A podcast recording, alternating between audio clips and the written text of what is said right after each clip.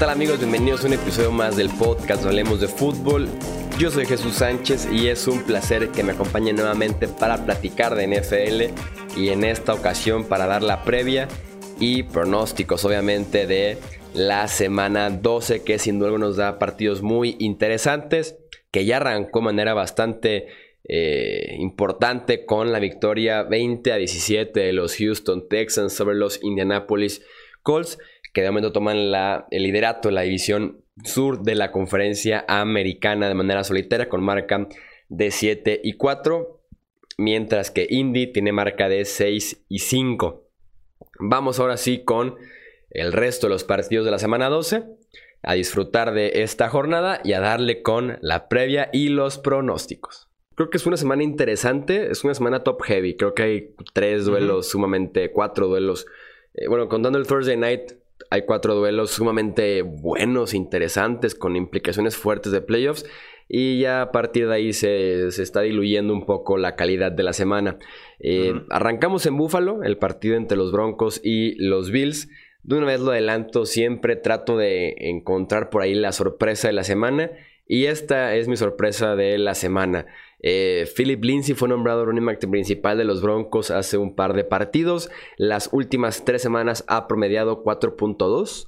9.1 y 4.2 yardas eh, por acarreo. Y ahora tiene enfrente a una pobre eh, defensiva terrestre que es la de los Bills. por otra parte, la defensiva de Denver está mejorando y creo que puede mantener el juego cerrado. E incluso, como les digo, creo que pueden hasta ganar este partido de la mano de un Brandon Allen que le ha dado cierta personalidad, por lo menos al equipo de los Broncos, lo cual yo flaco obviamente ni de broma te ofrecía ni personalidad, ni carácter, eh, ni cierta agresividad, lo cual sí te da Brandon Allen. Me gustan los Broncos para dar la sorpresa. Eh, no, ahí no te voy a hacer la segunda, Chuy. Yo me voy a quedar con el local. Es, eh, digo, puedo entenderlo porque los Buffalo Bills no son un equipo que gane por muchos puntos. Entonces, si, si pensamos que normalmente van a ser juegos cerrados, pues obviamente una posición, una entrega de balón o lo que sea nos, nos cambia el resultado. Eh, no puedo creer que lo voy a decir, pero lo voy a decir ha habido mejoras como pasador de Josh Allen en corto y en largo. Ya, ya no está obsesionado con el pase profundo, ya de repente puede descargar el pasecito corto con el fullback. Eh, ya tiene un poquito más de toque en sus pases. Y, con esto no quiero decir que sea un quarterback arriba de promedio, pero sí creo que, hay eh, señas de, de, mejora clara. Y si a esto le sumamos, por supuesto, su físico, su poderoso brazo y que convierte por aire y por tierra una cantidad bastante importante de yardas, eh, creo que le puede hacer mucho daño también a esta defensa de los Broncos de, Denver. Entiendo que la defensa de Buffalo es, muy permisiva con el juego terrestre, pero en líneas generales creo que está en mejor momento Buffalo y que esto se va a reflejar en el marcador. Pasamos a Chicago, el enfrentamiento entre los Giants y los Bears. La defensiva de Chicago que no ha sido tan dominante este año como sí lo fue la temporada anterior, pero va contra el segundo equipo que más entrega el ovoide en 2019. Eh, Mitch Trubisky parece que iniciará este partido. Se recuperó eh, misteriosamente de una lesión que sufrió misteriosamente el domingo por la noche. Eh, obviamente Trubisky no implica prácticamente nada en mi pronóstico de que, de que Chicago va a ganar este partido. Es más por la defensiva, es más porque están jugando de locales. Daniel Jones, sí, muy bonito, 63% de pases completados, casi 2.000 yardas, 15 touchdowns. Ha tenido 13 fumbles, 9 de ellos perdidos. Y si le sumamos a 8 intercepciones, yo creo que va muy claro el guion de este partido, por lo menos el guion pronosticado. Yo creo que el pass rush le va a llegar, creo que le va a costar. Es posible que regrese el receptor Sterling Shepard, pero me parecería insuficiente. Yo aquí incluso estaría esperando una anotación eh, defensiva de los Osos de Chicago. Eh, me da risa el tema de Mitchell Trubisky porque eh, hasta para mentir son malos los Osos de Chicago en esta campaña. ¿eh? Yo, no les compro para nada el tema este de la lesión por el momento tan delicado en el que lo mandaron a la banca y entonces metieron a Chase Daniel. Sí, además una lesión que ni siquiera... Una lesión que obliga a Trubisky a salir del partido, pero ni siquiera hace que se pierda tiempo de práctica y ni siquiera estuvo limitado, estuvo como un participante de práctica completa. Exacto. Lo cual no brinca, ¿no? Sí, ¿y viste cómo lo, cómo lo, manejó eh, Nagy con, con Trubisky en la banda en ese partido? Se le acerca casi como si fuera un padre consolando a su hijo, ¿no? Y yo, yo vi el mensaje y lo entendí en, línea de, ¿sabes qué? O sea, te tengo que mandar a la banca porque este juego lo tengo que sacar de una u otra manera y ahorita no estás. Eh, como, como un padre dolido dándole un mensaje complicado a su hijo. Yo así vi la foto y así se me quedó grabado. Sí, queriendo eh, tal vez que no decaiga por completo el ánimo y la confianza de Trubisky, ¿no? Que no debería ser el caso por una lesión. Simplemente le dices, recupérate, todo va a estar bien. No como un, eh, la confianza sigue contigo, el, equipo es tuyo, pero en estos momentos vamos con Daniel, ¿no? O sea... Ah, eh, ah, son lecturas interesantes. Yo solo espero que los osos no pierdan esta semana, porque si sí, eh, apaguen todo, ¿eh? Y va a arder Troya. Recuerden que tienen la oportunidad de apostar en estos partidos que ya hicimos la previa y también en los que siguen en la nueva plataforma de entretenimiento en línea que se llama Strendus. Strendus que te ofrece en un solo lugar eh, casino, apuestas deportivas y hasta daily fantasy. Sin duda alguna, Strendus es el mejor amigo que tenemos los, aficionados, los amantes de la NFL. Y además tenemos códigos para ustedes para que reciban bonos al momento de registrarse. Si usan el código deportes como código, obtienen un bono de 400 pesos para apostar en el partido de su equipo favorito, armar un parlay de toda la semana, de algunos partidos, puntos, over-under, ya saben todo lo que involucra las apuestas deportivas. Así que aprovechen el código deportes Entren en strendus.com.mx porque Strendus es la adrenalina que sí necesitas. Pittsburgh se enfrenta a Cincinnati. Creo que los Steelers no la tienen tan sencilla con todo y que se enfrentan a un equipo que no ha podido ganar este año en la NFL. Eh, Mason Rudolph está jugando horrible. Empezamos por ahí. Y además no contará con los dos mejores ofensivos de este equipo, que, o no, por lo menos parece que no contará con ellos. Juju Smith-Schuster por conmoción y lesión en la rodilla, y con James Conner, lesión en el hombro. Eh, es un duelo horrible de corebacks. Diría que es el peor, pero todavía hay otro que tal vez luce peor. Tal vez, tal vez luce peor que este Rudolph Finley. Ya platicaremos de ese duelo más adelante. Eh, aún así voy con los Steelers, pero sí creo que no la tienen tan sencilla. Eh, eh, de acuerdo en que Mason tuvo el peor partido de la temporada, Chuy, pero a veces trato de buscar ahí el, lado positivo de las cosas. Con Mason Rudolph puedo destacar que no se le descompone la mecánica de pase cuando le llega la presión. Esto no significa que el pase que lance es bueno o que la lectura que está haciendo sea oportuna o que le esté haciendo rápida.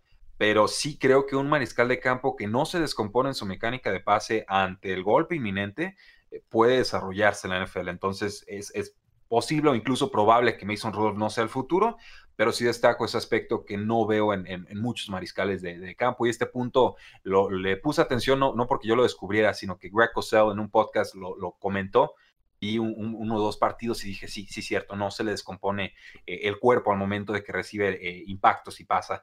Eh, creo que gana Steelers, creo que le alcanza. Yo entiendo que Cincinnati, duelo divisional, está en casa, le encantaría meterle el pie a los Steelers, sepultar sus esperanzas de postemporada. Pero, pero, no hay nada a favor. O sea, ni en ataque ni en defensa. Quizás el juego terrestre que ha levantado un poco, pero con todo y todo, yo, yo, yo, esperaría un buen partido de James Washington, que es el que queda como receptor por default, o incluso de, de Vance McDonald, que está muy olvidado en la campaña, pero ha tenido muchos targets. Entonces, me, voy a quedar con los Steelers. Sí, Rudolf aguanta el golpe. Ya después lo que sale de brazo es otra cosa, pues, pero por lo menos se mantiene duro en la bolsa. Eh, Miami se enfrenta a Cleveland. La línea eh, defensiva de los Browns hubiera sido protagonista en este partido con Miles Garrett y con Ogunjobi ambos suspendidos para este encuentro y un rato más todavía. Eh, las armas están muy limitadas para Fitzpatrick con Miami, mientras que Mayfield, que sí tiene talento alrededor, ya se ve más cómodo y está jugando mejor desde hace un par de semanas. Voy con los Browns, que además son locales. Sí, poco que destacar aquí. El regreso de Crane Hunt creo que le cae bien al equipo, eh, utilizado sobre todo por la vía aérea. Nick Chubb sigue dominando en primeras y segundas oportunidades. Y entonces eso le resta algo de presión a, Baker Mayfield, que se siente, creo yo, más cómodo sin tener todos los reflectores encima, por lo menos dentro del emparrillado. Ya afuera podrá tener todas las luces que, que, él guste. Creo que gana Browns, creo que gana bien, creo que vienen mejorando también el costado defensivo del balón me preocupa el tema del pass rush, que si no está Miles Garrett puedan quedar eh, bastante expuestos los cornerbacks. Creo que aquí nos va a quedar muy claro lo importante que es un buen pass rush para que los cornerbacks puedan brillar. Afortunadamente para los cornerbacks no enfrentan pues prácticamente a ningún talento importante en la posición de receptor. Ah, ok, dije Ryan Fitzpatrick, no, no. ah, no, no, Fitzmagic aquí es respetado. Sí, Fitzmagic ah, es respetado. Pero sin Preston Williams, que está lesionado ya el resto del año, no hay mucho a quien cubrir, no se podría decir con los Dolphins. De acuerdo. Eh, Tampa Bay se enfrenta a Atlanta, los Falcons que vienen de vencer a los Saints y a los Panthers. Podrán barrer la división en tres semanas eh, consecutivas. Creo que la defensiva, que gracias a Raheem Morris está reviviendo con los Falcons, puede llegarle a James Winston como lo hizo con Drew Brees, como lo hizo con Kyle Allen y seguir aumentando las intercepciones semanales que Winston es el líder de la NFL en esa categoría. Eh, voy con los Falcons. Pero como que me la sigo sin creer todavía este equipo Atlanta que de la nada juega bien. De la nada juega como el equipo que esperábamos Atlanta al inicio del año, ¿no? A, eso iba, Chusa. yo, yo di doble dígito para este ah, ¿Tú los pusiste incluso como campeones de la división o no? no tenías a los Saints arriba, ¿no? Eh, creo que me atreví a ponerlos arriba de los Saints por un juego, ¿eh? Porque mm. desempate. No, no, al final lo cambié. Al final sí estaban los Santos arriba, pero dejé a Falcons con 10 victorias. Y, obviamente, pues no lo mostraron en ningún momento. Coincide el, buen momento de Falcons con la semana de descanso y con que Dan Quinn decide dejar de mandar las jugadas defensivas. Entonces, el coordinador defensivo, se me está escapando el nombre, creo que ha mejorado en cuanto a la presión. Creo que tiene más claro cómo. Rahim Morris, este ex head coach de los Bucks. Gracias, Reggie Morris. Y sobre todo en las secundarias se están comportando muchísimo, muchísimo mejor. Yo creo que le van a ganar a los Buccaneers. Yo espero muchos puntos, espero emociones. Eh, emociones incluye intercepciones de James Winston, pero eh, creo que al ataque, incluso los Falcons, que siempre han sido de promedio para arriba, se posicionan perfecto para explotar esta mala secundaria que tienen los Tampa Bay Buccaneers. Entonces, si no tiene ni siquiera juego terrestre, si no está de Devonta Freeman, si Ryan Hill no cumplió, creo yo, en la semana pasada, pues vamos llenándolos de pases y ahí creo que los Falcons pueden confiar más en Matt Ryan que Buccaneers en Winston. Sí, la defensiva de Tampa que es top 5 por tierra, pero la secundaria deja muchísimo eh, a deber semana a semana. Eh, los Panthers visitan a los Saints, la defensiva de eh, los Saints que es top 5 en la NFL con una fuerte línea y un buen grupo de linebackers que se pueden enfocar en detener a Christian McCaffrey, dejar que Kyle Allen sea quien saque este partido para los Panthers. Creo que se pueden aprovechar también a la ofensiva de buena posición de terreno, porque vimos la semana pasada errores por parte de Allen, aprovechando las entregas, despejes de tres y fuera, y creo que eso es suficiente para que los Saints eh, saquen la victoria. Eh, sí, vamos con los Santos. Solo eh, cuidado, gente. Si van a apostar este partido, les voy adelantando. Santos es favorito por nueve puntos y medio. Y, no me importa lo mal que se vieron las panteras la semana pasada. ¿eh? Es duelo divisional y estos normalmente se juegan muy cerrados, sobre todo en la NFC Sur. Creo que gana Santos. Intuyo que no va a estar cubriendo la línea. Destaco el buen trabajo que ha estado teniendo este cornerback novato en el slot y también Marcus Williams con su tremendo recorrido de campo. Creo que, creo que gana Santos. Mi duda también, eh, Chuy, para ti, eh, ¿está, ¿está mal el brazo de Drew Brees? Como que ya no hay fuerza en el brazo, ¿eh? Está pasando lo mismo que pasó el año pasado. Y que se dijo que era por lesión. sí, yo dije que era por lesión, pero, pero por segunda temporada consecutiva. Pues yo no, ya no, pues ya, ya esta temporada ya no sería por lesión, hasta donde yo tengo entendido, no, no sé qué pasó ahí. y es más o menos el mismo timing, ¿no? Las últimas cinco semanas de temporada fue lo que empezó a fallar justamente con Drew Brees la temporada anterior. Y sí, está fallando sobre todo en rutas de 10, 15 yardas hacia la lateral. Es cuando no está llegando Drew Brees a tiempo que es cuando siempre tenía el brazo de, en forma de balazo, ¿no? O sea, que el pase te lo ponía preciso y con una velocidad eh, excepcional. Ah, digo, no, no quiero especular mucho. A mí me recordó un poco a Philip Rivers ahorita que lo vi en el, en el Estadio Azteca, pero eh, esperemos que no. De todas formas, eh, creo que gana Santos. Si sirve la recomendación, yo había elegido originalmente en Survivor a los Steelers. Me preocupé un poco por la parte de las lesiones y me fui con los Saints esta semana, que todavía los tenía por ahí como un cartucho por quemar. Los Saints son garantía, o, eso estaba diciendo yo hace dos semanas antes de quedar eliminado. Eh, pero adelante, ¿eh? o sea, juego divisional, pero esta semana en realidad no hay muy buenas opciones. Ya es la semana 12, ya, ya quemaste 10, 11 equipos eh, en, en, NFL. Entonces, sí, esas son las dos opciones, Steelers o Saints. Seattle visita a Filadelfia, un partido sumamente interesante en esta semana 12.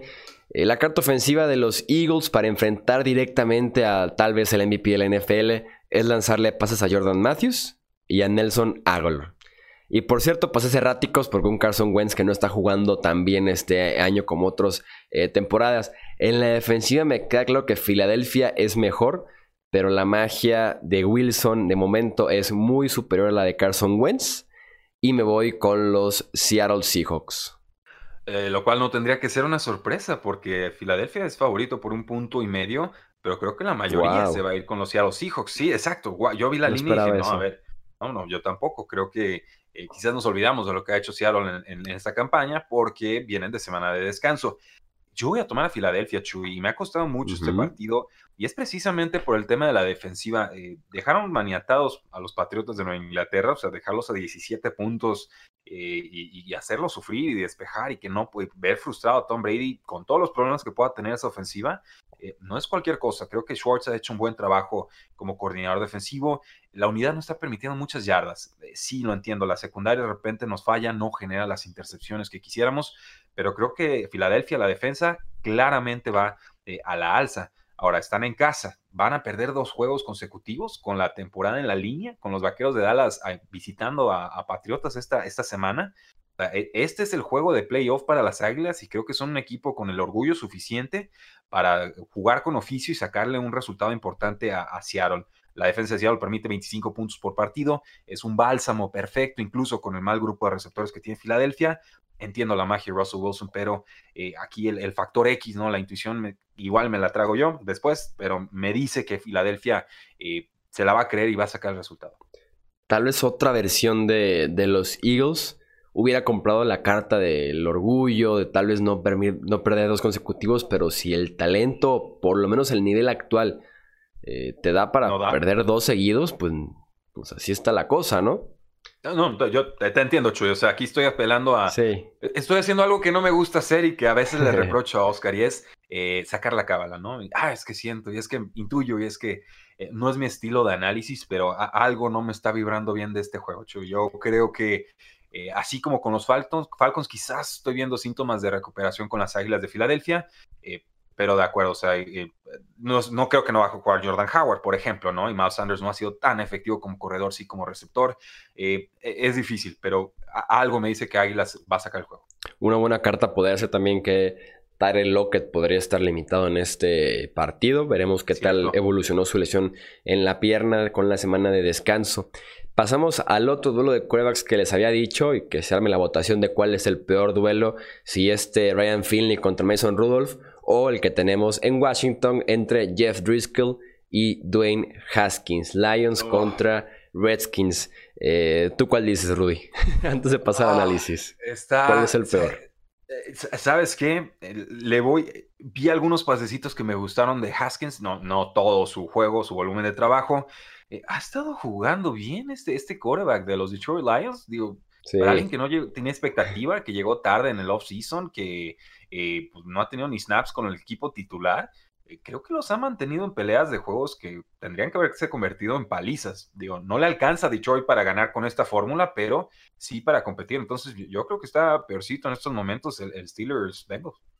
Sí, estoy de acuerdo. Jeff le está haciendo un par de jugadas que mantienen por ahí a los eh, Lions en los partidos, ¿no? Y contra equipos que tal vez no debería hacerlo como Chicago y Dallas. Entonces creo que sí me gusta un poquito más este duelo de Driscoll contra Dean Haskins. Eh, Trey Flowers que podría tener un papel importante en este partido. De momento está cuestionable por una conmoción y es clave para seguir atacando a la línea de los Redskins y presionar a Dean Haskins. Eh, me gustan los Lions en este encuentro.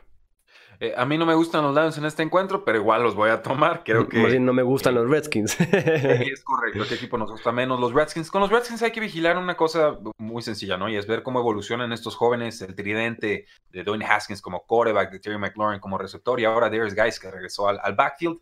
Eh, de ahí en más, creo que el, roster está muy mermado, muy limitado. Son inferiores en cuanto a cocheo. Eh, no, la localidad ya vimos que no pesa contra los Jets de Nueva York. Denme a los Lions. Pasamos a Nueva York. Los Raiders se enfrentan a los Jets. Es un juego difícil para Oakland, creo yo. Cruzan todo Estados Unidos, desde Oakland hasta Nueva York. Juegan el primer horario. Para ellos, su horario del oeste serían eh, las 10 de la mañana. Obviamente es un horario complicado jugar 10 de la mañana fútbol americano. Eh, su juego por tierra va con una buena defensiva terrestre los Jets, que tal vez es lo único rescatable de esa eh, defensiva. Sam Darnold que ha mejorado considerablemente en los últimos dos juegos, incluyendo cuatro pases de touchdown contra eh, los Washington Redskins. Creo que me estoy animando a dar una segunda sorpresa de la semana. Eh, y me estoy animando a ir con los Jets. ¿Me estoy equivocando acaso, Rudy? Eh, Creo que sí, Chuy. Y mira que yo he sido de los que ha dudado con los Oakland Raiders esta campaña y que soy partidario de Sam Darnold. Han estado jugando bien, han estado implementando nuevos esquemas a la ofensiva. Creo que en líneas generales sí hay ligeros síntomas de mejora con los, con los Jets. Eh, pero los Raiders han jugado bien y su fórmula es bien sencilla. Juego terrestre con Josh Jacobs, pases cortos con Derek Carr, rápido deshaciéndose de la pelota, de repente el play action el pase profundo. Y los novatos le están respondiendo en el costado ofensivo y defensivo del balón. Creo que jugadores que llegaron muy cuestionados a esta campaña como novatos eh, están reaccionando y, creo que en general la escuadra de Raiders incompleta es todavía mejor que la de los Jets. Entonces, no, voy a descontar el factor del, uso horario y la distancia de viaje y voy a, darle el voto de confianza a John Gruden y los suyos.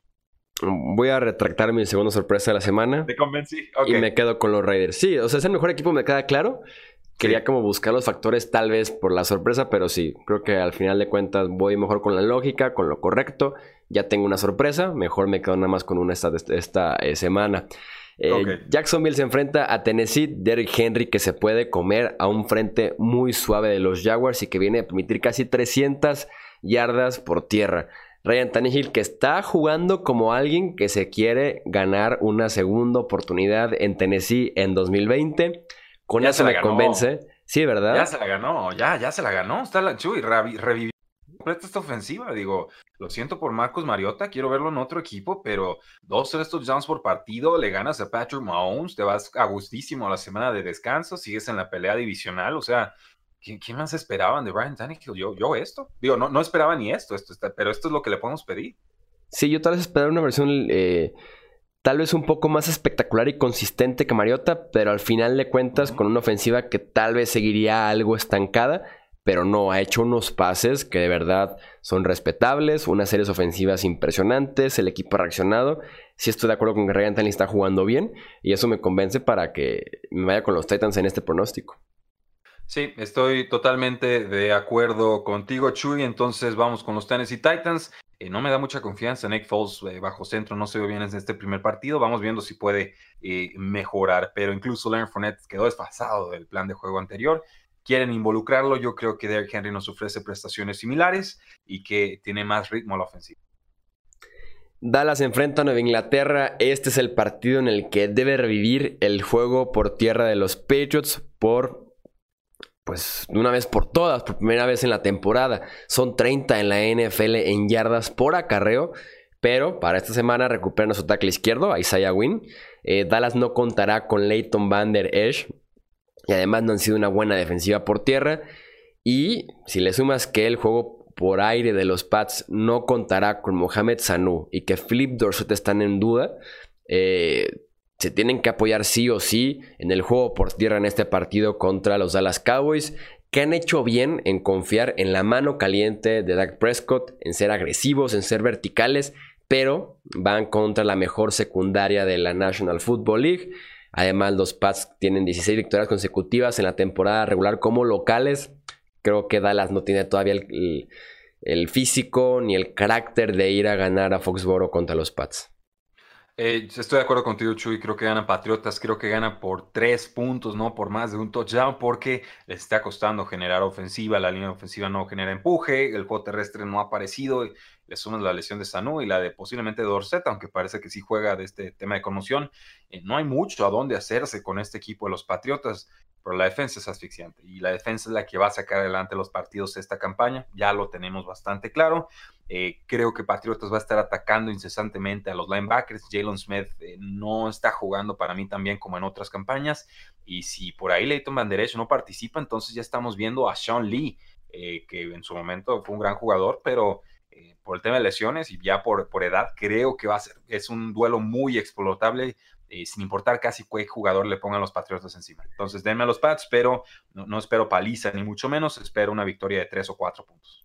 El domingo por la noche tiene para muchos a los dos mejores equipos de la conferencia nacional. Green Bay visitando San Francisco. Para muchos, o para algunos. Para muchos o para, algunos. Ok, pues para la afición, este, ¿qué será? Yo creo, porque, ah, no, los Santos de Nueva Orleans, y no podemos descartarlos. O los Falcons. Yo me iría, los Falcons. Eh, yo me iría con los Seahawks y los Saints como los dos mejores equipos en la nacional. Pero creo que para algunos sí podría ser Green Bay y San Francisco. Pues, ok, no, respeto el comentario, solo quise un Para ti, ¿quiénes serían San Francisco y Saints? San Francisco y Saints. Sí, San Francisco y Saints. O Falcons. sí, o los Falcons, no, los Falcons y luego San Francisco y Saints. Y ya después podríamos ver a los, a los Packers. Está lindo el partido, Chuy. Yo voy a tomar a los 49ers, pero quiero ver a quién tomas tú. Yo voy con los Packers. Hay toda la lista de jugadores que tienen en duda los 49ers. Eh, eh, Kittle, para empezarle a la cerrada y estrella de la ofensiva. Emmanuel Sanders, Joe Staley, DeFord, Divo Samuel y Robbie Gould. Me han dicho que son buenos jugadores, sí. Eh, es, una, es, una, es, una, lástima. Eh, Green Bay viene de bye week. Eso te diría normalmente que es un plus, pero esta temporada no lo ha sido, hecho. Revisa y equipo que sale de semana de descanso es equipo que pierde. Ok, mm, veremos si con Green Bay lo puede cambiar Matt LaFleur. Y creo que los Smith, Preston y Cyrus Smith, se pueden aprovechar de los tackles ofensivos de San Francisco, que por lo menos regresando de lesión contra Seattle y contra Arizona, se vieron algo oxidados y ahí está en la prueba el, partidazo ya de Devon Clowney y un buen juego de Chandler Jones la semana pasada. Eh, creo que se pueden aprovechar por ahí los hermanos Smith de este factor y es por eso que voy con los Packers con todo y que están jugando de visitante. Eh, factores eh, fantásticos, Chuy, no, no los puedo refutar porque si no sale la predicción va a ser precisamente por todas las lesiones que se han acumulado con los 49ers, eso lo tengo claro. Eh, parece que Garoppolo está jugando bien en cuanto a tener terceras y cortos, o sea, entiendo que de repente lanza intercepciones y que nos deja medio impactado con la toma de decisiones, ¿no? O sea, ¿qué estaba viendo en esa jugada? ¿Por qué lanzó ahí? Le interceptaron horrible pero en líneas generales creo que va mejorando y creo que le puede dar pelea a Aaron Rodgers y, compañía, sobre todo porque esta defensa de los Packers vive mucho de las entregas de balón, pero también concede un montón de yardas y creo que hasta cierto punto empieza a ser descifrada eh, por las ofensivas rivales. Creo que no, si pudieran controlar el tema del yardaje permitido, serían una unidad top 5 sin lugar a dudas, pero eh, Kyle Shanahan es un experto, un gurú ofensivo y estoy seguro que aunque tenga bajas notables, eh, va a buscar la mejor forma de maximizar el talento de su, de su ataque. Entonces, del otro lado tenemos un muy buen pass rush de San Francisco contra una buena línea ofensiva de Packers. Creo que ahí se podría neutralizar. Y cerramos con el lunes por la noche Baltimore visitando Los Ángeles para enfrentarse a los Rams que han mejorado la defensiva, que tal vez han tenido una unidad top 10 en las últimas semanas de temporada, pero se han enfrentado a Atlanta, a Cincinnati, a Chicago, que son claramente eh, ofensivas no tan buenas o que no son tan completas, ni carburan tan bien como si carbura la de los Baltimore Ravens, que además en el costado defensivo mandan a la casa completa a llegarle al coreback. Jared Goff ha sufrido muchísimo con presiones de solamente 3 o 4 jugadores, imagínense de 6 o 7 que son los que mandan los Baltimore Ravens por jugada. Además de que la secundaria ha mostrado cosas interesantes desde que llegó Marcus Peters justamente de los Rams de Los Ángeles. Voy con los Ravens en el pronóstico. Sí, desde la semana 7 los Ravens están número uno al ataque y en defensa en cuanto a DVOA o estos rankings avanzados que nos ofrece eh, Football Outsiders para evaluar a los distintos equipos, no significa otra cosa que están metiendo un montón de puntos y están permitiendo muy pocos puntos, ¿no? O sea, llegó Marcus Peters y le cambió la agresividad a esta, esta franquicia. Y entiendo que los Rams están mejorando, pero Jared Goff tuvo peor quarterback rating que Mitchell Trubisky la semana pasada. O sea, ¿de dónde, ¿a dónde nos hacemos? Yo entiendo que Todd Gurley puede tener 25, 30 toques de balón. No creo que eso alcance contra los Baltimore Ravens. denme a los Ravens. Creo que en estos momentos son el equipo más, más fuerte y enrachado. Eso es todo entonces por este episodio del podcast Hablemos de Fútbol. Recordarles que nos pueden seguir en Twitter, Facebook, Instagram para mantenerse al tanto de la actividad de la NFL los 365 días del año. Y también recomendarles que nos sigan en el canal de YouTube. También lo encuentran como Hablemos de Fútbol. Publicamos contenido prácticamente todos los días con videos eh, de análisis, también de previas, noticias, eh, opinión, sobre todo ahí en YouTube. Video todos los días de temas diversos, siempre alrededor de la NFL. Yo soy Jesús Sánchez, nos escuchamos en el próximo episodio. Hasta luego.